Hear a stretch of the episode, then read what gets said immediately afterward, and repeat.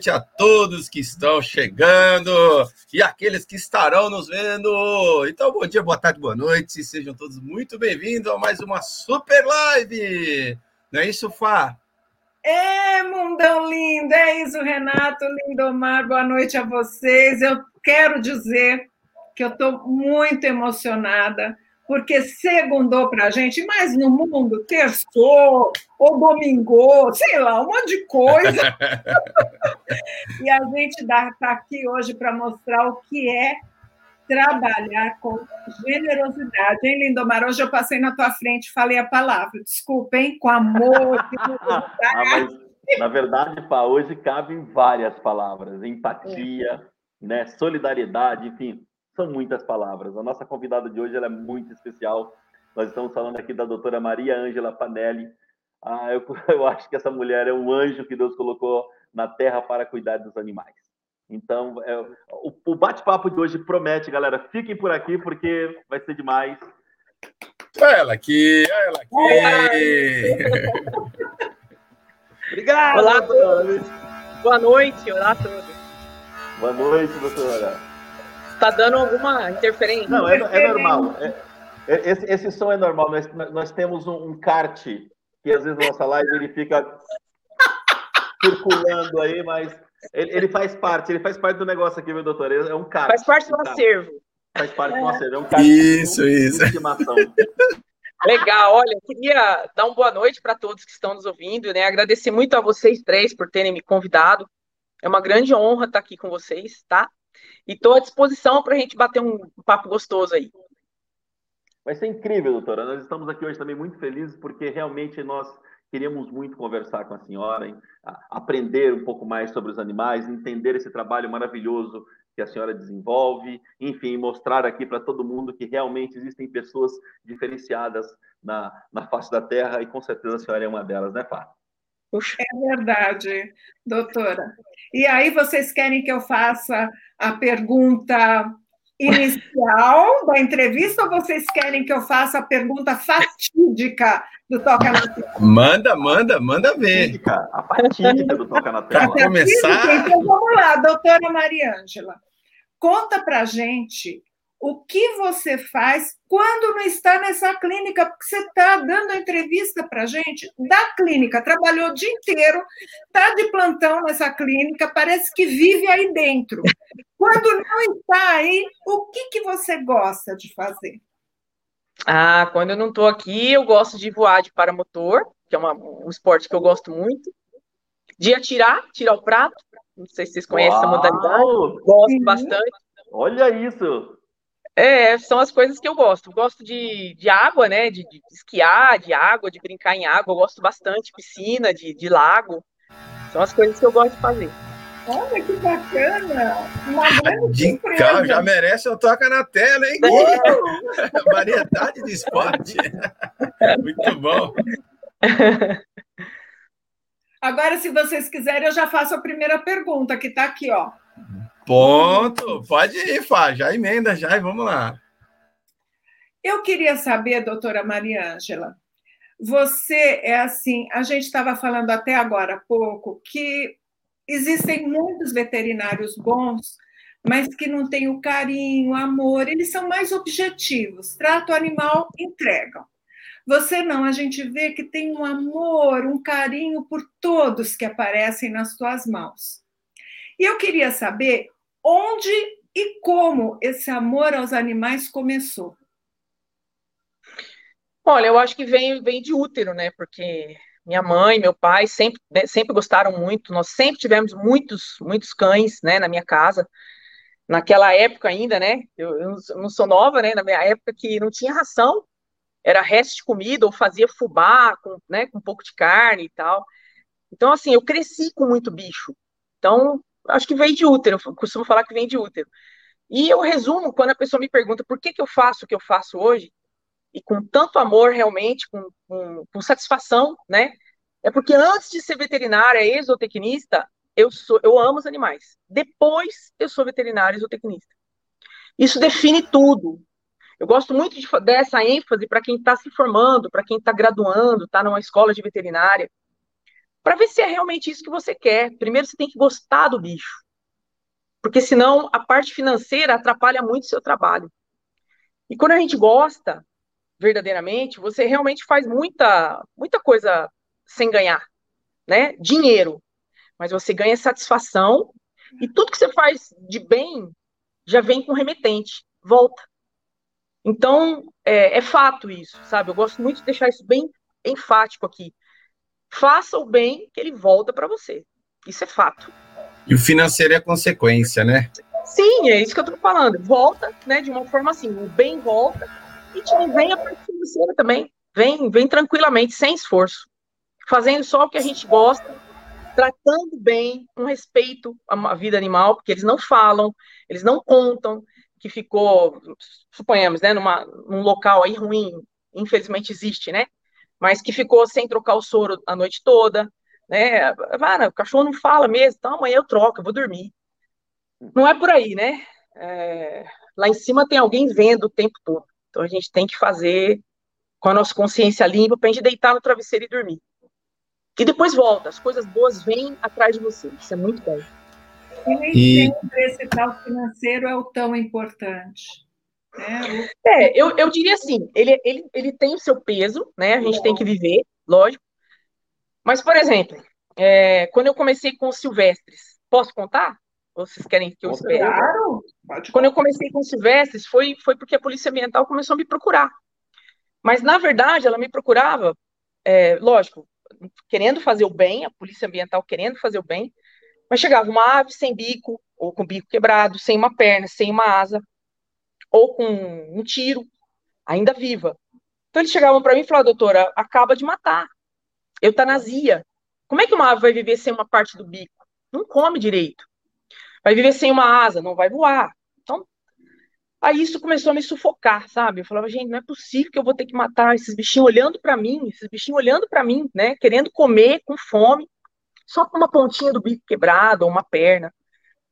Aí foi que eu resolvi, por minha conta, porque o nosso governo não tem nenhuma verba, verba destinada a tratamento dos silvestres, né? Infelizmente, a polícia ambiental não tem como pagar. Então eu comecei a eu pedi permissão para eles se eu poderia tentar fazer algo por aqueles animais. Eles me, me concederam essa permissão. E aí eu comecei a, a, pegar todo o meu conhecimento de ortopedia em cães e gatos e aplicar nos silvestres.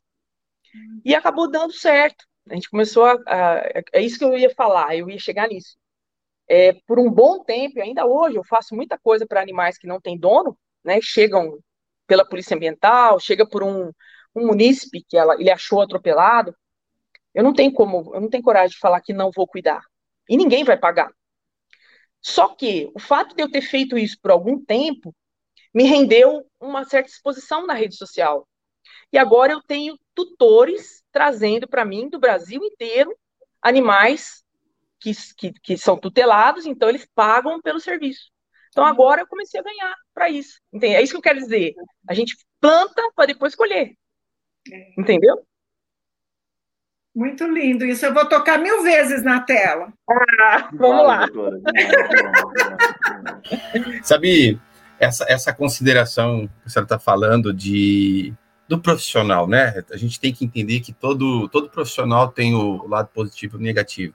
Infelizmente, fazendo uma comparação com os, os médicos que cuidam do, da espécie humana, é, hoje mesmo eu fui, tive que passar por uma consulta, né, tal, ali, e eu eu estava reparando a frieza do, do, do, profissional que atende a gente, né? O cara tá ali num, num ambiente bacana, numa clínica legal, tal. Aí você vê que o cara. Eu falei, cara, esse cara não tá contente. Segunda-feira, o, o segundo, eu fui segundo é, é, cliente dele no dia, mas você vê que ele estava muito mal. E olhando para a veterinária, é, até por, por pet, né? Gente que tem mais alguns uns animaizinhos, alguma coisa. Às vezes você vai numa, numa loja de pet, você vê a, a, a situação. Você leva, quando a cachorrinha chega, né? A bambina, que é uma cachorrinha, ela chega no pet, tem lugar que ela, ela já começa a tremer, ela não vai mais, porque ela ficou com medo, né? A gente é. trocou de pet, a Bambini fica doida, já quer chegar lá e brincar. Então, isso é com humano, isso é com cachorrinho doméstico. Sim. Agora, Imagina fazer esse trabalho com animal silvestre que vive lá na mata, um ambiente mais hostil na, na vida dele, é totalmente desconecto com o ser humano, e você tem que pegar ele e transformar, né? E a gente acompanhando ali o seus stories, o, o feed ali, a, a, que bacana, que coisa legal que é o, o gatinho lá, te, lembrando de você depois de um tanto tempo, né? É, isso é o prazer, é. né? Ai, que Sim. gostoso. Tá. A gansa lá, brava, lá comendo, que estava com o bico todo torto, de repente lá se alimentando. Isso é, é, lindo demais, isso é muito lindo. É, isso me alimenta, sabe? Isso alimenta minha alma. É, se eu não fizer isso, acho que eu não vivo mais. Então é, é muito gostoso. Antes, antes, de, antes de mais nada, Lindo, mandar um abraço pro pessoal que está aqui no Facebook acompanhando a gente também.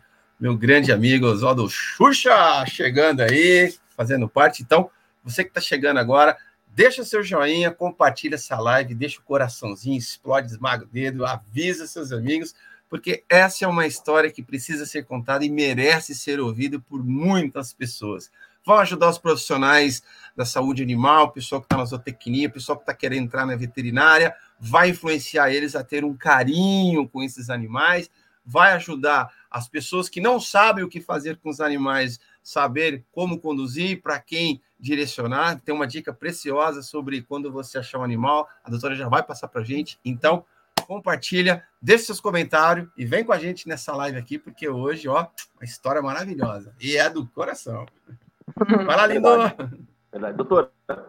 Tem uma frase do Napoleão Hill que diz o seguinte: Napoleão Hill foi um escritor, um jornalista, um motivador que morreu em 1970 e ele foi um cara muito, muito sábio nas palavras. Ele diz o seguinte: que você só poderá ser próspero depois que você ajudar outras pessoas a prosperarem. Ou seja, você só poderá receber ajuda depois que você ajudar outras pessoas.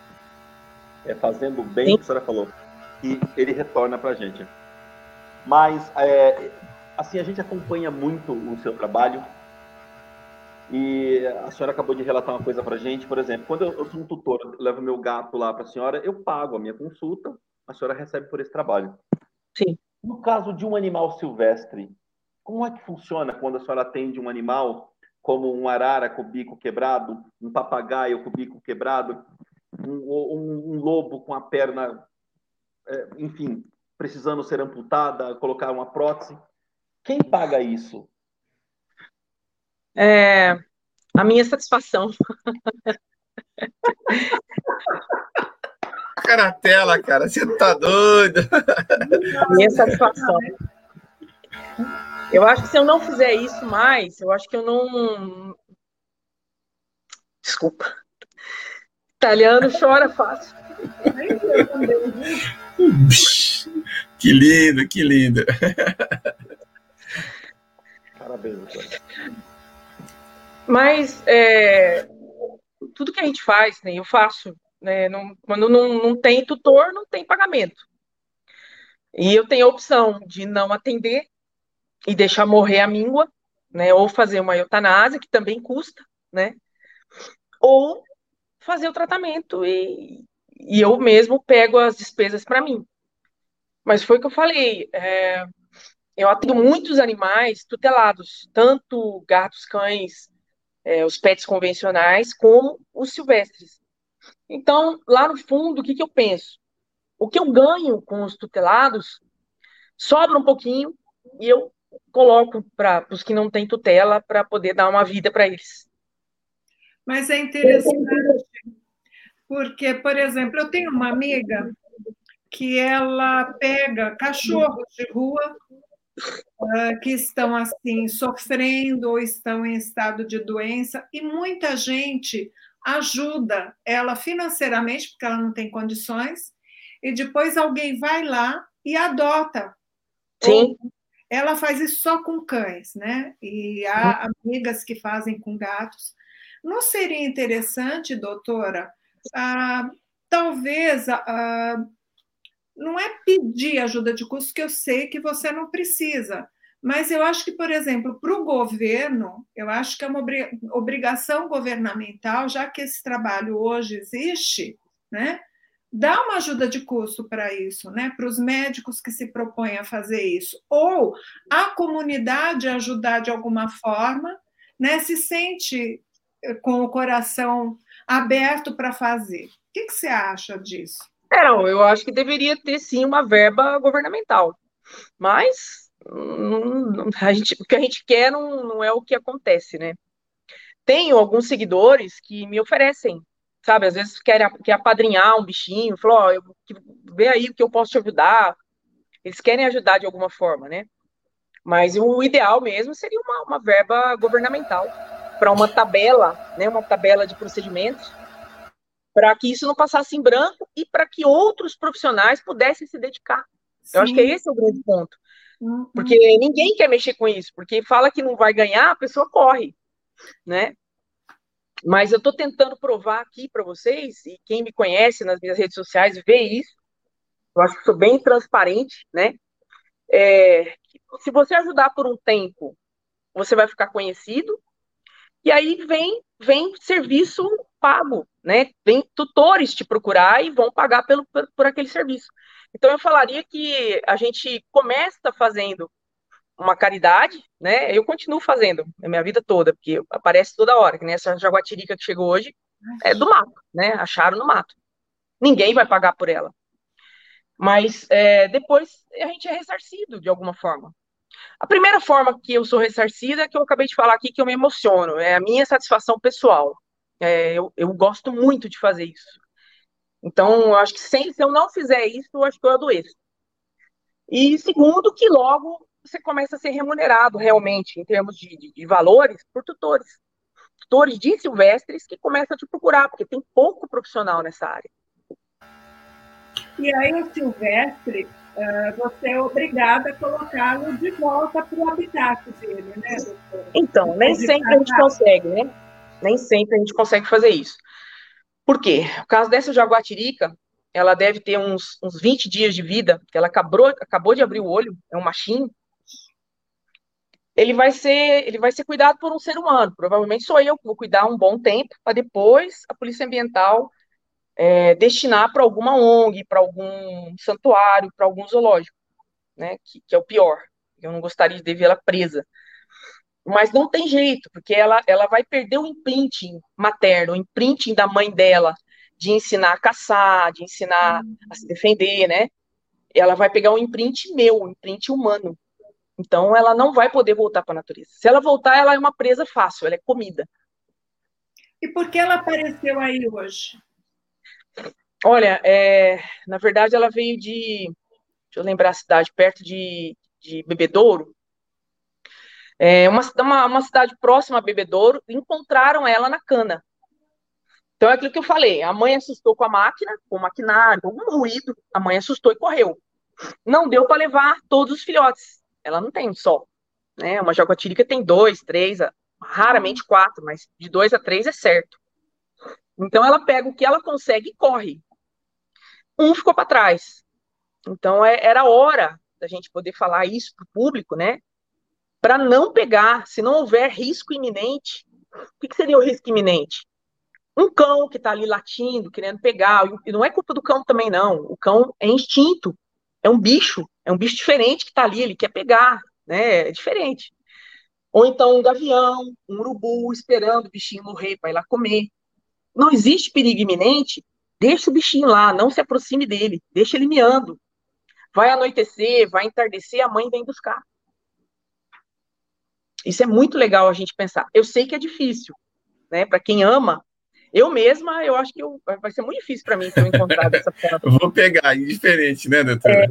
É, é às vezes, na vontade de querer ajudar, a, é. a, ânsia de querer ajudar, toma uma atitude, é, acaba que, querendo fazer o bem, ela se torna errado por não saber que se deixar o bichinho lá à noite, a mãe vai resgatar, é. vai querer voltar, né?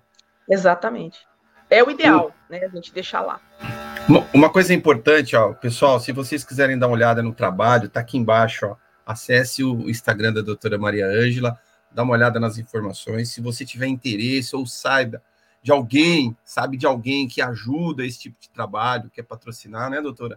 Acho que seria interessante Sim. entrar em contato aí, falar, olha, Pode. eu tenho essa, assim, Pode apadrinhar um bichinho, né? Eu passo os valores que, os, os mínimos possíveis, né? Que, que, poderia ajudar esse bichinho. Pode apadrinhar, sim. A gente Isso. até pode divulgar. É só acessar esse Instagram, Maria, Maria underline Angela underline, underline veterinária. veterinária. Isso. Beleza? Muito bom. Legal. Beleza, legal. legal. Fala, lindo. Olha só, para quem não conhece, nós estamos aqui falando com a doutora Maria Ângela, uma especialista em prótese para animais, animais silvestres, uma mulher assim com um trabalho muito diferenciado. E hoje ela está com a jaguatirica lá. A gente queria saber o seguinte, doutora.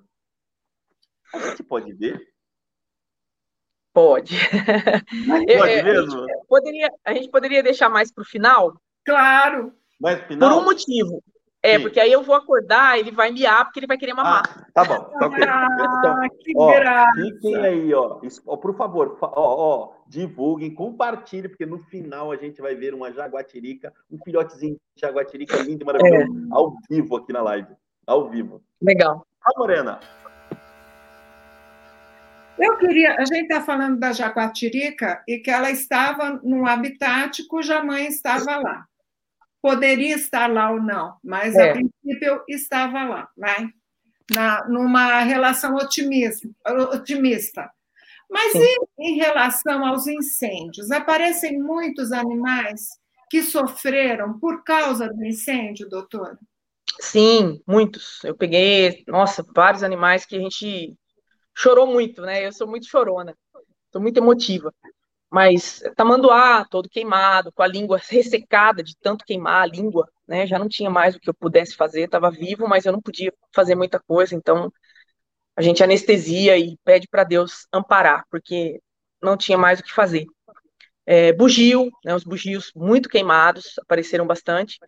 É, essa loba guará que está conosco, com certeza ela ficou privada de comer principalmente por causa das queimadas, e ela foi na armadilha. Essa armadilha não era para ela.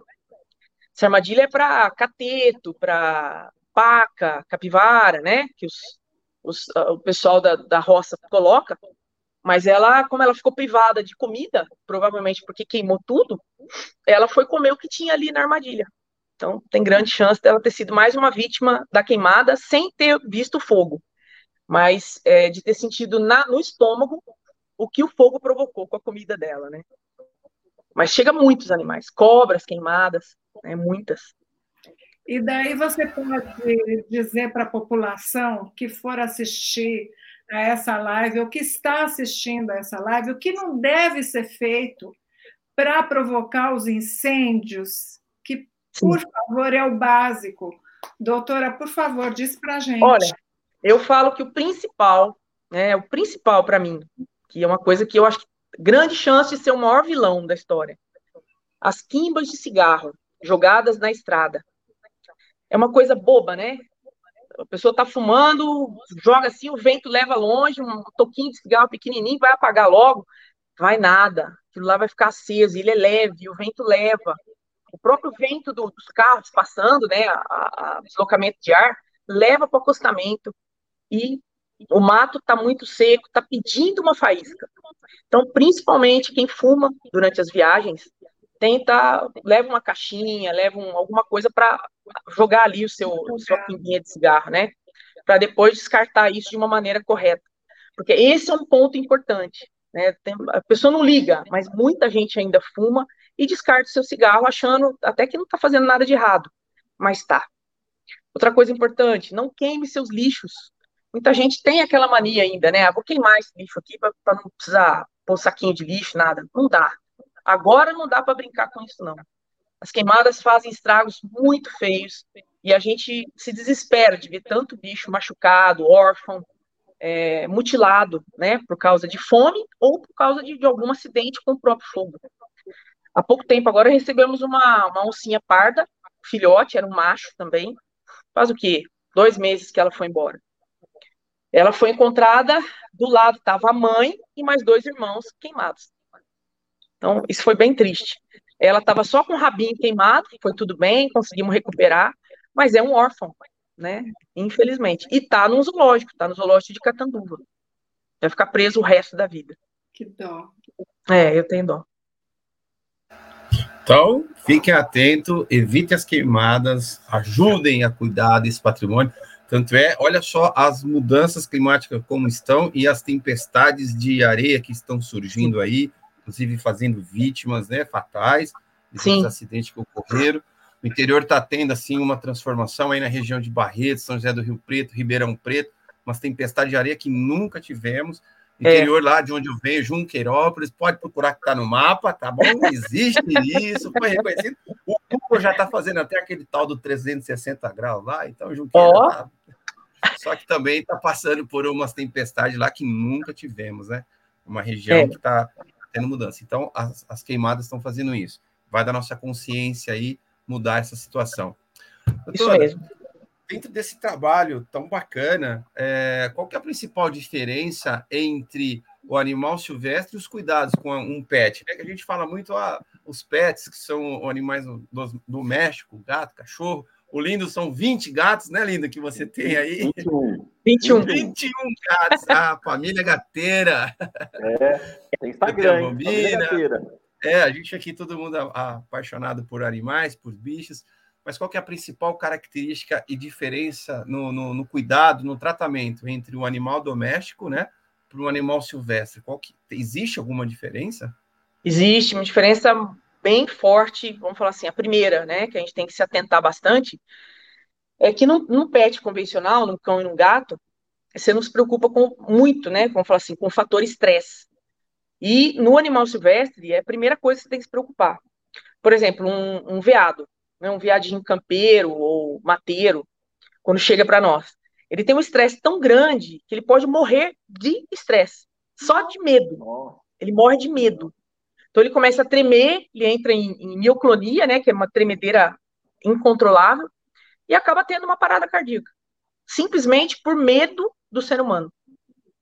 Então, esse fator é importante, é lidar com esse, né, com esse, com esse fato tão difícil porque tem uma linha tênue aí, né? Porque, olha, ele tem medo da gente, o estresse é grande, ninguém ataca, né? Ah, a leoa, a, a, o leão lá, a, a, onça vai me atacar. Ela não ataca, ela foge da gente. Ela só ataca se a gente encurralar. E por defesa. A loba, ela rosna o tempo todo, mas nunca atacou a gente. Já tá comigo há um mês. E a gente tá com ela assim, ó, frente a frente. É, para fazer os curativos, eu tenho, que, eu tenho que sedar, ela não permite, ela morde, lógico, né? Mas a gente nem tentou fazer sem, sem sedação. Então, uma vez por semana, a gente faz a sedação leve. Hoje mesmo foi dia de fazer. E sempre com muito cuidado, né, para não estressar tanto, porque o fator estresse para o animal silvestre é de uma importância absurda. Esse é o principal, né? Os outros é que você tem que ter um pouquinho mais de conhecimento, você tem que se aprofundar, porque são muitas espécies. Nem cão e gato, totalmente diferente a maneira da gente cuidar numa clínica. Não dá para falar que você cuida de um gato da mesma forma que você cuida de um cão. Já foi essa ideia, né? E quem pensa nisso ainda pode mudar, porque não, não é totalmente diferente. O cão é um ominívoro, come de tudo, e o gato é um carnívoro, come carne, né? Ou uma ração com bastante proteína. Já o silvestre, é, aí, aí a coisa abre um leque, né? Porque você tem muitas espécies, muitas, é, desde um, de uma ave, um beija-flor minúsculo que eu tive na minha mão hoje, um, filhote de beija-flor, até uma lhama que já chegou para mim com a pata quebrada. Então, assim, é, é, é uma diversidade muito grande. Então, depende da, do seu estudo, você tem que se dedicar. Vendo a diferença, então o pessoal acredita que é a mesma coisa, não é?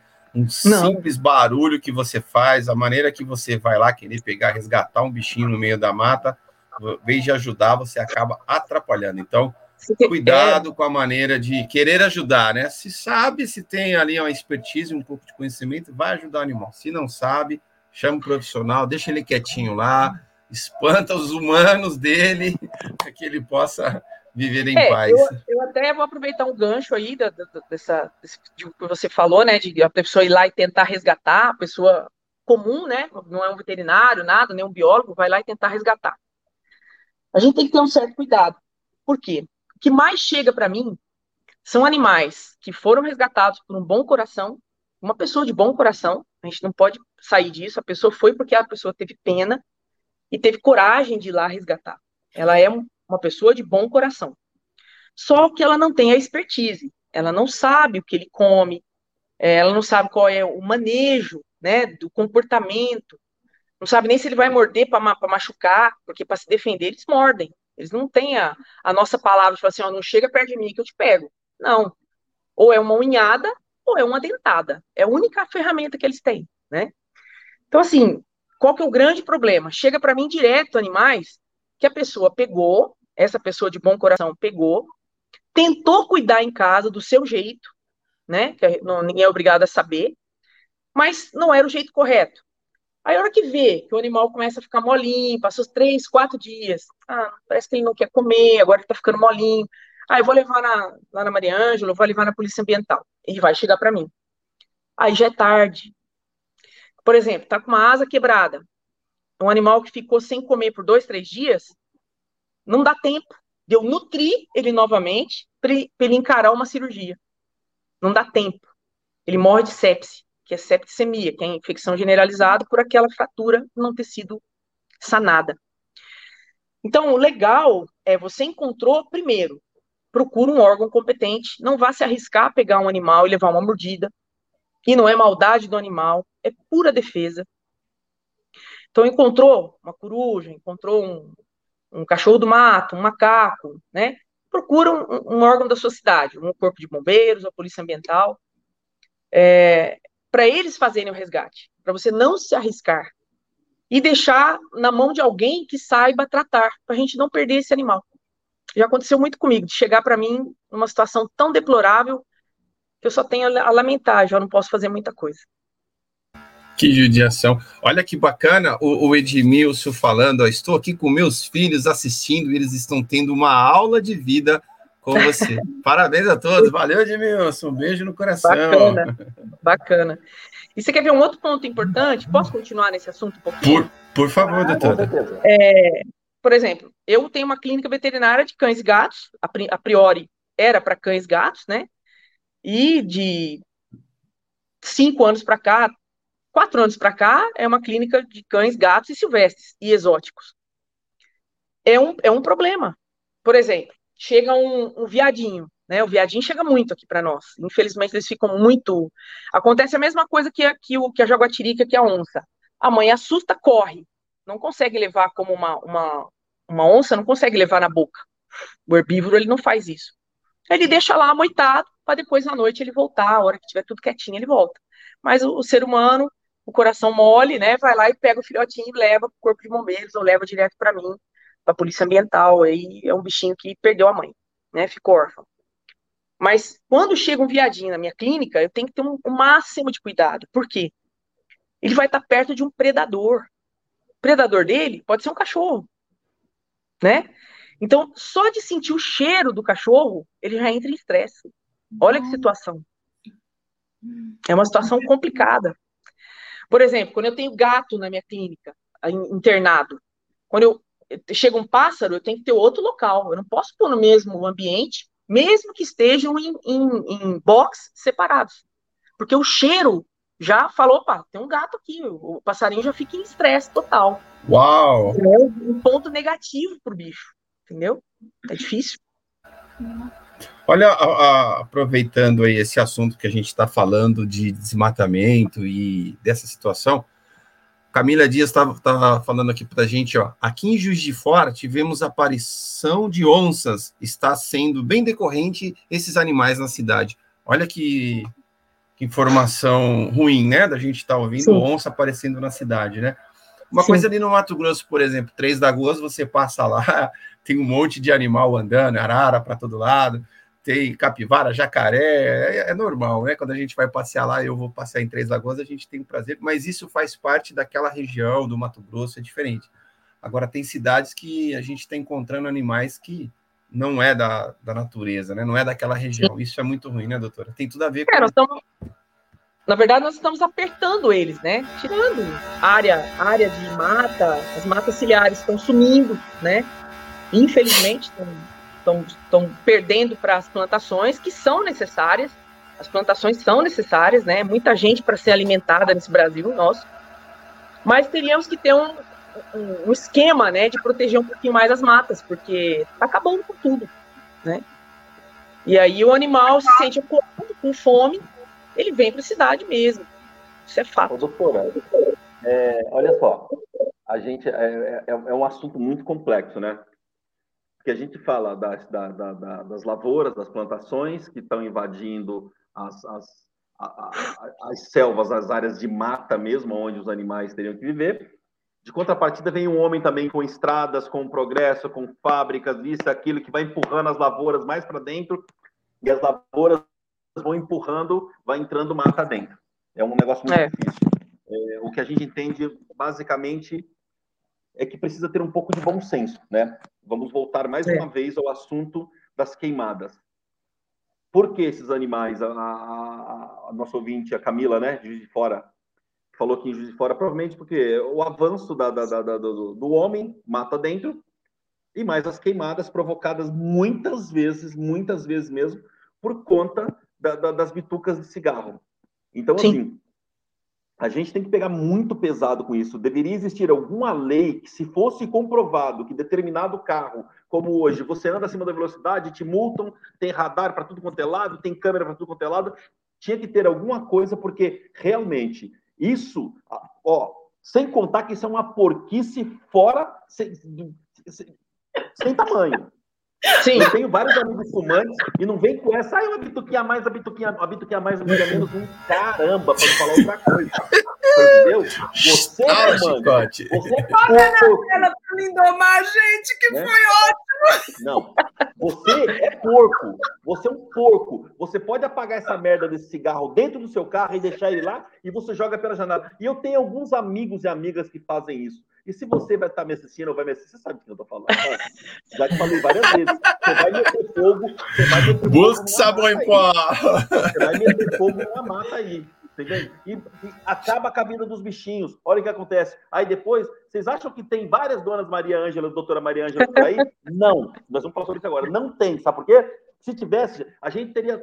Estaria todo mundo sabendo. Por que a gente só conhece uma? Hein? que se propõe a fazer esse tipo de trabalho, que pega lá que você meteu fogo na mata e vai cuidar e depois chora, se emociona. Sabe por quê? Porque o bichinho, na maioria das vezes, ele morre.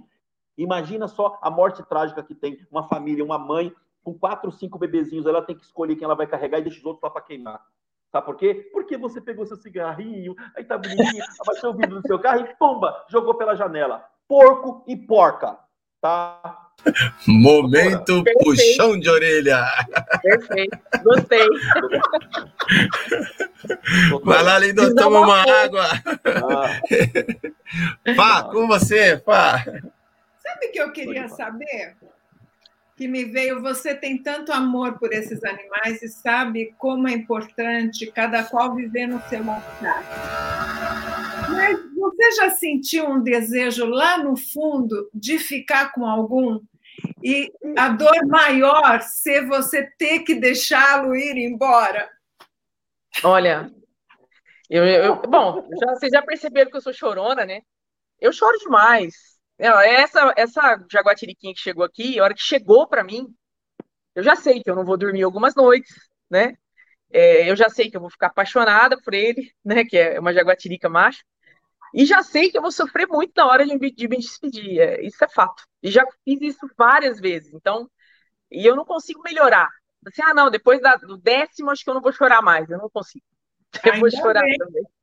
Que bom! A gente se apaixona, porque eles, eles ficam amigos, né? Eles começam a entender que a gente é amigo deles, né? Tá alimentando, tá fazendo a higiene deles, né? Que é o que a mãe faria. Então, realmente é, é muito difícil. É uma parte que eu não gosto nem de pensar. Existe uma situação, agora eu vou falar como leiga mesmo, porque eu não conheço, mas existe uma situação que muitas pessoas têm vontade de ter os animais silvestres e tem. A gente vê muita gente que tem lá o tucano, ou tem mesmo um leopardozinho, não sei o quê, guardado ali no fundo. Até, nossa, quando eu era criança, tinha uma vizinha minha que tinha dois jacarés, doutora. Olha só. E eles eram, é, e ela punha um enredado com um arame farpado, coitadinhos, para eles não saírem. E aí você acha que todo silvestre pode virar um pet? Não, na verdade, nenhum silvestre, né? É totalmente contra a lei brasileira. Você não pode, a não ser que ele seja legalizado, que ele, que ele nasceu em um criatório legalizado pelo IBAMA. Mas nenhum animal silvestre da fauna brasileira pode ser criado como pet. você tem uma ideia? Nem o jabuti. Olha. E todo mundo pensa que jabuti é tranquilo. Não, você pode ser multado. Não pode. Que coisa. É, a não ser que você compre ele legalizado, que ele vem anilhado, com brinco no casco, né? O, o, jabuti, por exemplo, vem com um brinquinho no casco. Mas aí ele tem, ele tem registro, ele tem origem. Ele veio de um criatório que a pessoa é legalizada pelo IBAMA para criar aquele animal. Então, não, você não pode ter um tucano sem, sem legalidade, uma arara sem. Tudo, tudo ilegal tudo de forma ilegal. Papagaios, papagaios são legais, desde que não sejam legais, né? Aquele que você vai lá buscar no campo, ai, caiu do ninho. Você não pode criar, você tem que entregar na polícia ambiental. É, doutora, uhum. até a, o Pedro Pedrita fez um, um, comentário do que tem a ver com que você que a, que a Fá perguntou da questão de ter carinho com os animais, né?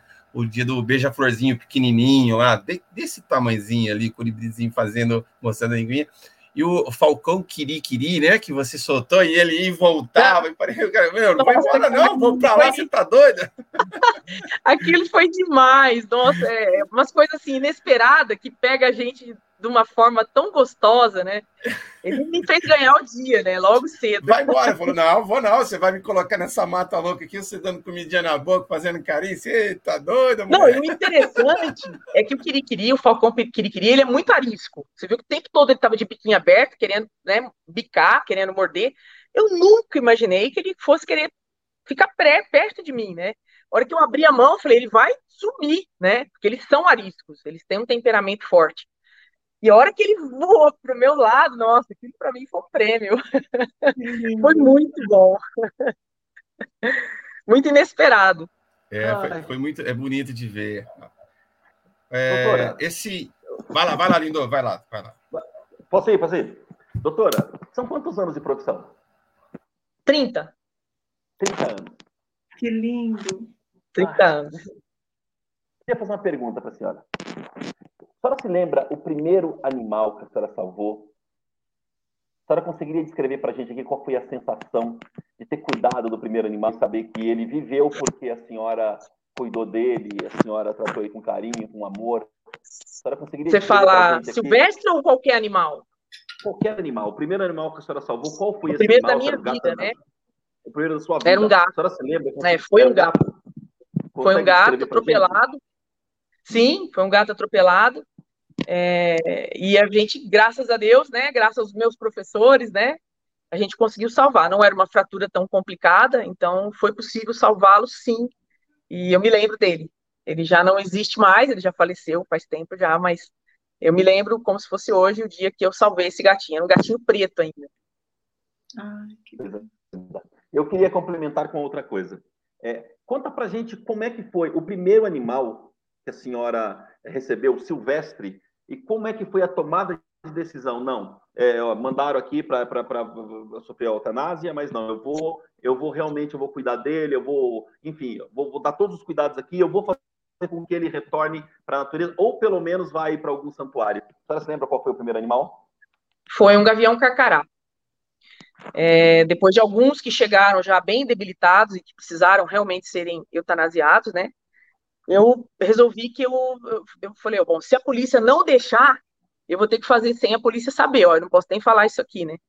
Mas eles sabem que, que eu faço de coração, né? Então, é, eu fui pedir, pedi para eles, era, na, na, época era o Tenente Casa Grande aqui, da Polícia Ambiental, uma pessoa excelente que já não está mais conosco, mas agora tem um Tenente Machado que o substituiu tão bem quanto, né? Mas eu me lembro quando eu pedi para o Casagrande se eu podia fazer alguma tentativa. Né? Não era experimento, não, era tentativa real de salvamento. Aí ele me perguntou, né? Falou, mas nós não vamos poder pagar. Falei, não, mas aí pode deixar que eu dou um jeito. Aí quando ele me permitiu, a gente começou. e foi o Rambo. Esse, na, na verdade, não era um carcará, era um carijó, gaviãozinho carijó, que é menor. Ele chama Rambo, ele levou esse nome exatamente porque ele, ele invadiu um galinheiro. A história dele é legal. Ele invadiu um galinheiro para comer os pintinhos, para tentar pegar um pintinho para ele comer, para sobreviver, provavelmente para alimentar sua cria, né? Então a gente não pode achar ruim com ele. E os galhos e as galinhas desse galinheiro cataram ele. E arrancaram a parte de cima do bico, ficou sem, e arrancaram uma perna. Que pena que eu não estou no meu notebook, senão eu podia até mostrar a imagem para vocês. E aí a gente, eu fiquei com pena dele, a gente fez uma prótese para a perninha, e ele andou normal, né? Hoje, onde ele está, ele está bem. E fizemos uma prótese do bico. Foi aí que tudo começou. Aí a gente não parou mais. Como é que acontecem essas próteses? Elas são feitas com o quê? Os bicos. Eu fiquei muito interessada nos bicos. Eles são feitos de quê, doutora? Vocês que fazem? Vocês encomendam de algum lugar? Como que é a história? Na, verdade, é assim. A gente começou com o que há de moderno, né? Pensando que seria o ideal. Eu comecei com as próteses 3D. Eu moro numa cidade que é Barretos, que tem um Hospital do Câncer, que é o Hospital do Amor, Uhum. E que dentro do Hospital do Amor aqui tem um setor de robótica fantástico para seres humanos. Então tem um setor que fazem as próteses articuladas, eles são fantásticos. Como eu faço parte do conselho de ética do, do Hospital do Câncer, como veterinária, eu conheço bastante, bastante pessoas aqui no hospital e eles me abriram as portas desse setor de robótica. Então, eles, as primeiras próteses de bico foram 3D que eles fizeram gentilmente para nós, sem custo também. Então, uma, mais de uma mão ajudando aí, né? Aqui o pessoal é fantástico no hospital. Bom, não só com seres humanos. E aí a gente começou a, a, a ter um certo entrave. Eu até vou falar para vocês, quando você vê uma foto de um, um animal com uma prótese de bico, a gente tem que saber a vida desse animal, por exemplo, eu não falo muito não, um mês depois da prótese. Porque é muito bonito a gente postar um animal com uma prótese e falar assim, ó, oh, eu que fiz aí, ó. Mas será que essa prótese vai ficar no lugar? Eu tô falando isso porque eu já eu tive que aprender com erros. E eu não tenho vergonha de falar que eu errei. É, são, são os erros que me trouxeram até aqui, né? Que me fizeram corrigir e ser teimosa e chegar num, num tô chegando ainda, né? Eu acho que eu ainda tô numa curva de aprendizado de próteses. Mas a gente andou um pouquinho, tem um caminho bom. Mas o grande problema de uma prótese 3D é o encaixe, é, principalmente nos psitacídeos, os, os, as araras, as maritacas, os papagaios, os bicos tortos, que a gente chama, né? São os psitacídeos. Porque eles fazem uma força no bico excomunal. Então, quando você pega uma prótese pronta e vai ligar num local, né, na, no local que, que sobrou do bico, né, você vai ligar com, com cimento né, com as colas, né, eh, médicas e com parafusos. Não aguenta. Eu passei por isso. Então, aí a gente teve que mudar a maneira de fazer prótese. E deu certo. A gente já tem animais com prótese aí há mais de dois anos, de bico torto, né, psitacídio. Então, como é que nós fizemos? É, usando o conhecimento da ortopedia, né, que a gente aprendeu. É, preparamos a, o leito a área que, que sobrou do bico, né, deixando ela mais rugosa, com uma lima rotativa, isso tudo com animal anestesiado. É, implantamos fios de aço cirúrgico com rosca. Então, implantamos, essa, essa, é uma coisa que a gente tem que ter bastante cuidado, que, por exemplo, a cabeça está aqui, né? O que sobrou do bico, suponhamos que quebrou aqui, e eu tenho que implantar. Então, eu vou implantar três, quatro ou dois fios cirúrgicos, que eles têm que entrar só até um certo ponto, senão eu posso pegar seio nasal, órbita ocular, cérebro, né? Então, esse é um ponto bem delicado, mas a gente tem todo um esquema que hoje está sendo transformado em curso, né? Depois, se vocês me permitirem, a gente pode falar um pouquinho desse curso, se for permitido. Mas a gente faz a implantação dos pinos metálicos, é, recurva os pinos metálicos na posição anatômica do bico, corta, aí a gente vem com uma resina mole.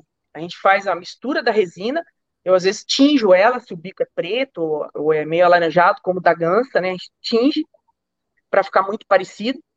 E moldamos no local. Os pinos vão servir de alicerce, né? Eles vão prender a resina. A resina vai ficar presa a ele. Então, tem durado bastante tempo. Aí a resina vai, vai, vai sofrer uma cura, ela se cura em de 5 a 10 minutos, ela vai endurecer. Aí a gente vem com uma lima rotativa fazendo a, a o desbaste para ficar o mais anatomicamente perfeito, né? Mais próximo daquele animal que a gente está é, colocando a prótese. Eu acredito que eu, eu, acredito que um grande desafio, além de tudo isso, que é entender o animal, a gente não tem o feedback do animal falando se está bem ou se não está, né? Então é a percepção da, da, da, sua experiência, dos seus erros, fazendo o melhor possível, encarando ali, falando, olha, essa tecnologia, essa não vai, essa vem, vem para cá. Infelizmente tem que usar isso de uma forma muito respeito, mas e cautela, com todo cuidado ali, para poder encontrar e, e, e, experimentar as melhores condições. Tanto é que uh, Pedro, Pedro Pedrita está perguntando aqui para a gente, né? Como funciona a prótese de bico é, pós-cirurgia? De, é, quanto tempo demora, né? Para desenvolver, para devolvê-lo na natureza? Às vezes nem dá para devolver na natureza, né? é. né? Porque ele não vai ter essa força, tem que mudar toda a alimentação dele, né? Sim. Então, como que seria, né? E aí ela pergunta, por que papagaios adoram madeira, né? Papagaio, arara, tudo eles adoram ficar quebrando tudo. Maritaca, então, nem me fala. Então eu vou começar respondendo pela, pela última, né? Ele, ele faz isso para gastar o bico. O bico ele ele está sempre em crescimento. Então se ele não gastar o bico na natureza ele gasta. Ele vai na casca da árvore, ele vai no, na madeira, ele procura, ele precisa gastar o bico. O bico cresce o tempo todo. Se ele não gastar, ele fica com o bico é, em falta de oclusão. Ele não faz a oclusão correta, né? Porque ele não está gastando. Então aí começa a crescer muito assim, ó. Vocês já viram? o bico de cima fica muito grande, Sim. aí ele não consegue apreensão, né? Então, é importante que ele realmente tenha à disposição na sua casa, né, quando ele não está na natureza, as madeiras com, que não tenham resinas, né, aquelas resinas tóxicas, tintas tóxicas, tem que tomar muito cuidado com isso. Que interessante. Legal. Essa é a primeira, né? Agora vamos ver as é. outras.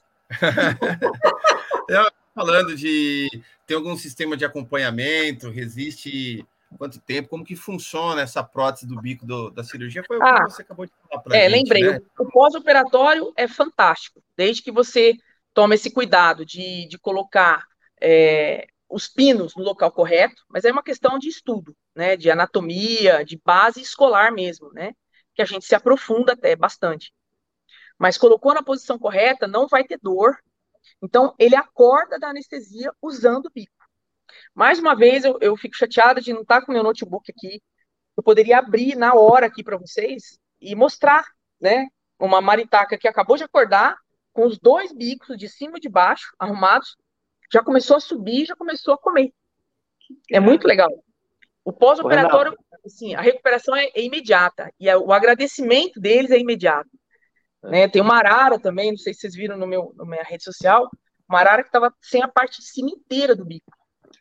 É, foi emocionante quando ela conseguiu pegar uma banana da minha mão, que ela não, nunca fez isso. Então ela conseguiu ir lá com o biquinho, com muita dificuldade, porque ela não sabe usar o bico, né? E pegou a banana da minha mão, aí ela veio com a patinha, segurou a banana e começou a comer. Nossa, isso foi.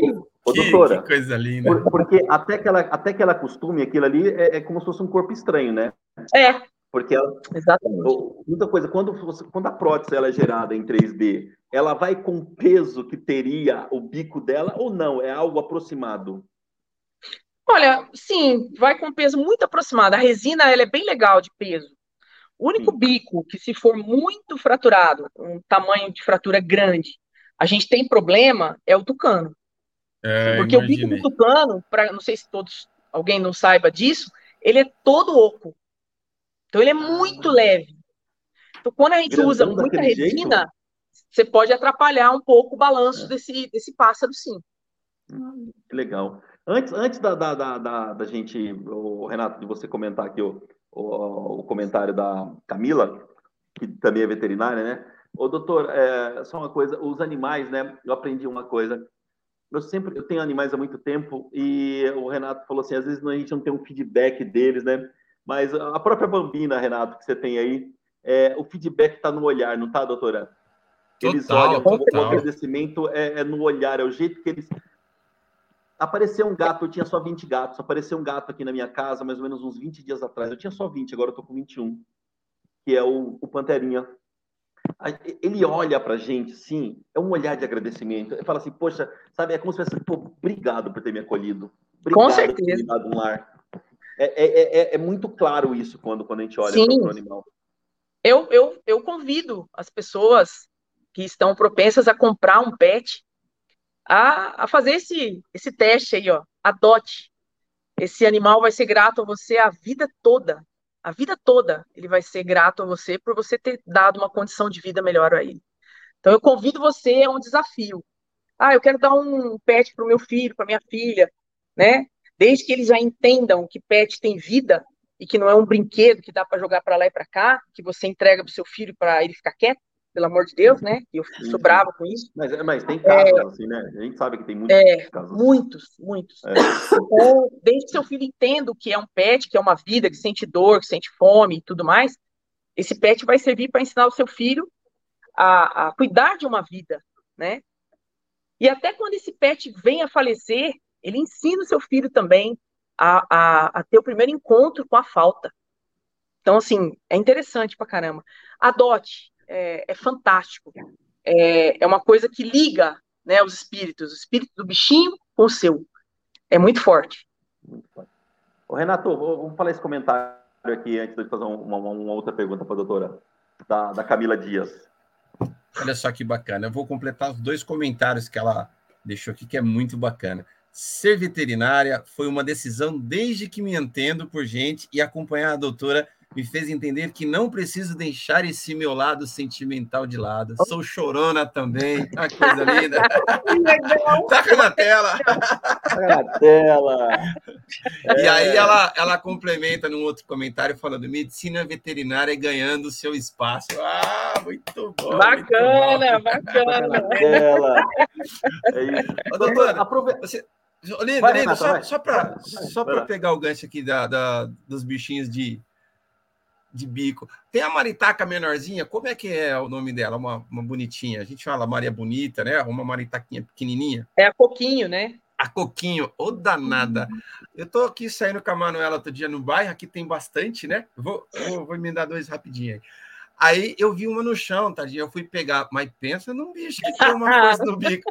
Eu catei, ela tava na rua, eu fui catar. Ela deu uma juntada no bico, falei, cada pé, eu tô aqui para lhe ajudar você para um negócio desse. E a vontade foi de pegar aí. Eu falei, não, peraí, vem cá, que eu vou fazer um negócio. Acho que ela bateu em alguma coisa, a bichinha tava. Mas deu uma beliscada, parecia ah, aqueles alicate de cortar. Eles é têm uma força demais. absurda, eles têm uma força é muito grande. E desse tamanhozinho o trenzinho. E, e outra curiosidade de, de, de, bichos de bico aqui, é assim, no, bairro, olha que loucura que é o papagaio, né? Aqui tem tanto cachorro que os papagaios que tem aqui na região, eu moro na região do Butantã, Zona Oeste aqui de São Paulo. Eles latem. Eles latem, outro dia tô aqui. Eu falei, isso não é cachorro, não. Aí falou, é cachorro. Eu falei, não, vida, vem ver. Na frente de casa aqui do condomínio tem umas palmeiras bonitas, né? Tem aquela macaúba. Aí tava cheio de papagaio. Eu falei, minha mãe de Deus, papagaio imitando cachorro. Tá Tempos mudados, né? Tempos mudados. Isso porque não tem cachorro na, na sua rua, né? Ah, só aqui na frente de casa é 22. Ganhou os gatos do Lindomar. Eles é por isso que eu fico com o microfone mutado, viu, doutora? Que é muito cachorro. Eu moro de frente para a rua, você tá doido. É, mas Ai. é, os bichinhos latem mesmo, eles, eles imitam muito bem, né? Ô, doutora, eu queria fazer uma pergunta que eu tenho certeza que a resposta ela vai ser muito positiva. Eu imagino uma coisa assim, em Barreto, a senhora deve ter pelo menos aí mais uns 50 colegas que faz o mesmo tipo de trabalho que a senhora faz, não é, doutora? Assim, esse trabalho de filantropia, esse trabalho solidário, empatia com os animais, os seus colegas, eles também fazem a mesma coisa, né? Eu acredito nisso. Ah, que pena, eu queria que fosse verdade isso, viu? Eu, eu tô aqui fazendo até um apelo, né, para que não todos... Não é, doutora? Não é verdade? Não, não. É bem diferente. Eu, eu sou muito criticada pelos meus colegas aqui por fazer isso. Ah, isso é muito triste. É muito ruim.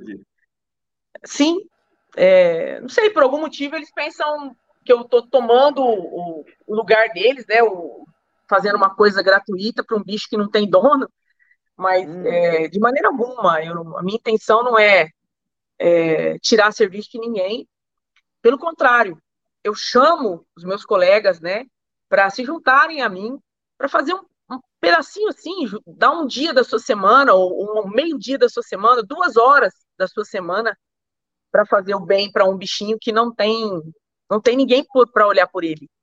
Então eu, eu faço um apelo aqui para os meus colegas veterinários, se precisar do meu apoio, eu estou de pronto, eu não tenho nada que eu não passe do meu conhecimento, eu não tenho essa história de que eu não vou passar porque ele também vai saber, não.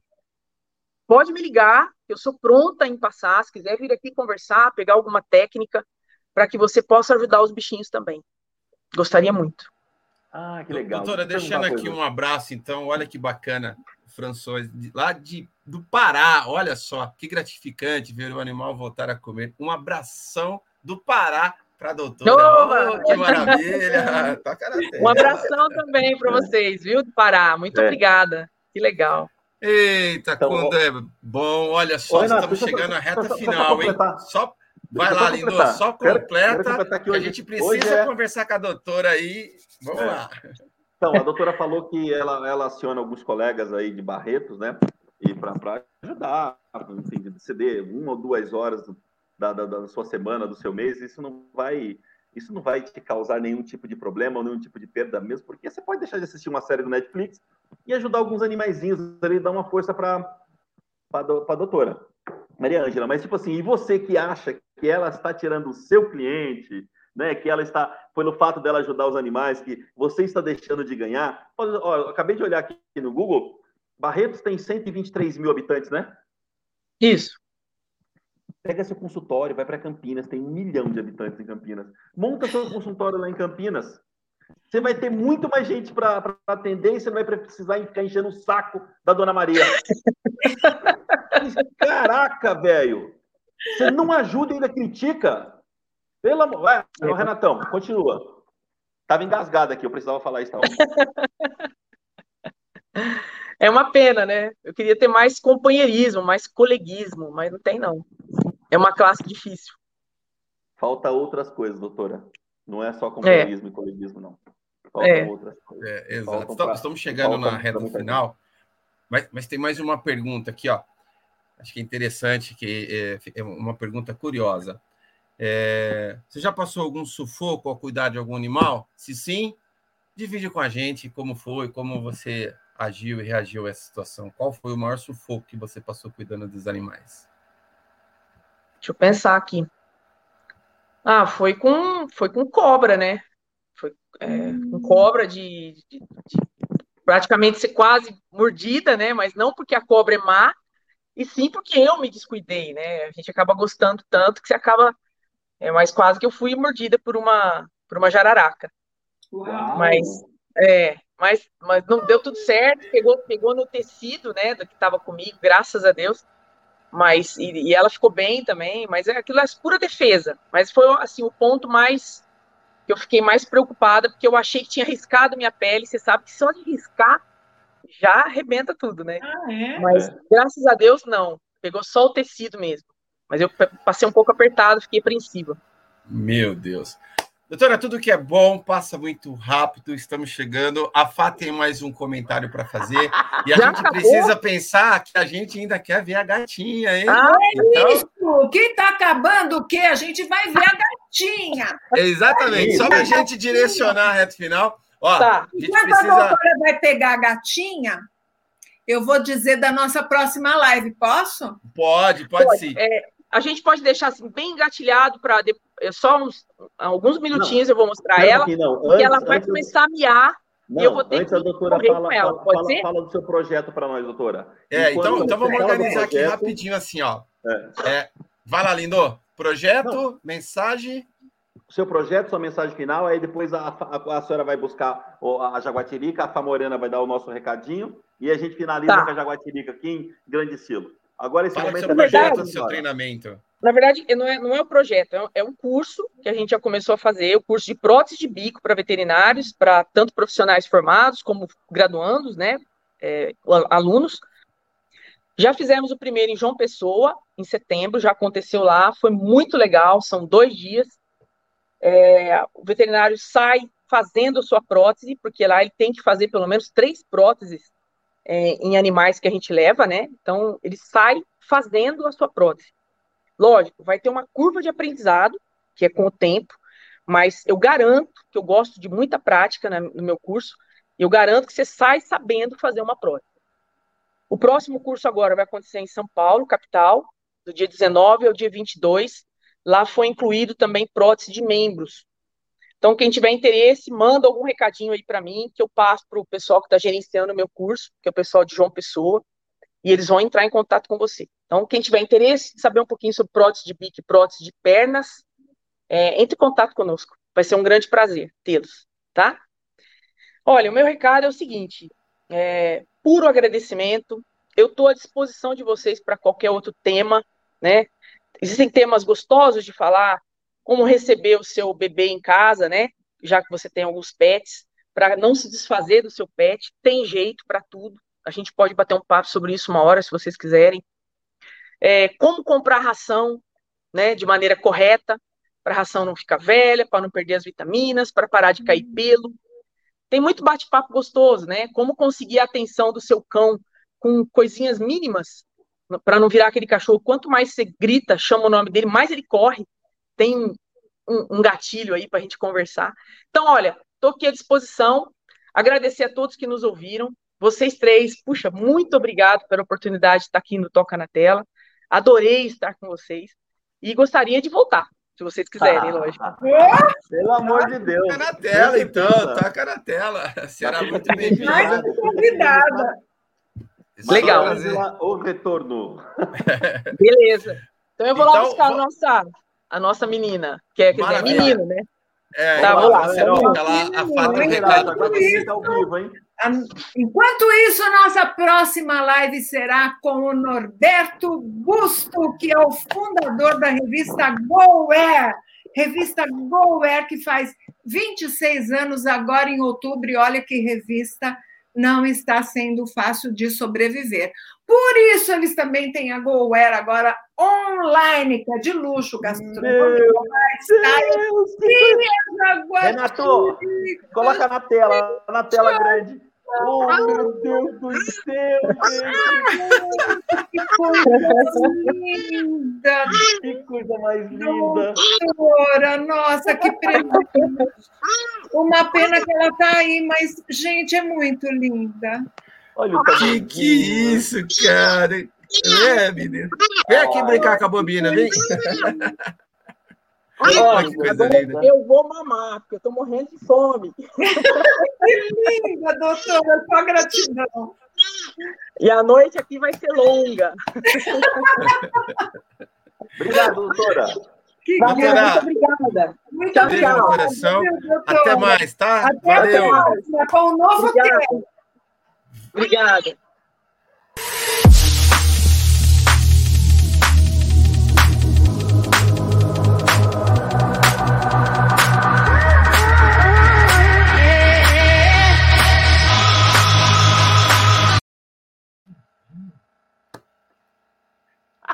Valeu, pessoal. Valeu, galera. Tchau, tchau. Até mais. Uma boa semana para vocês. Até mais, galera. Tchau, lindo.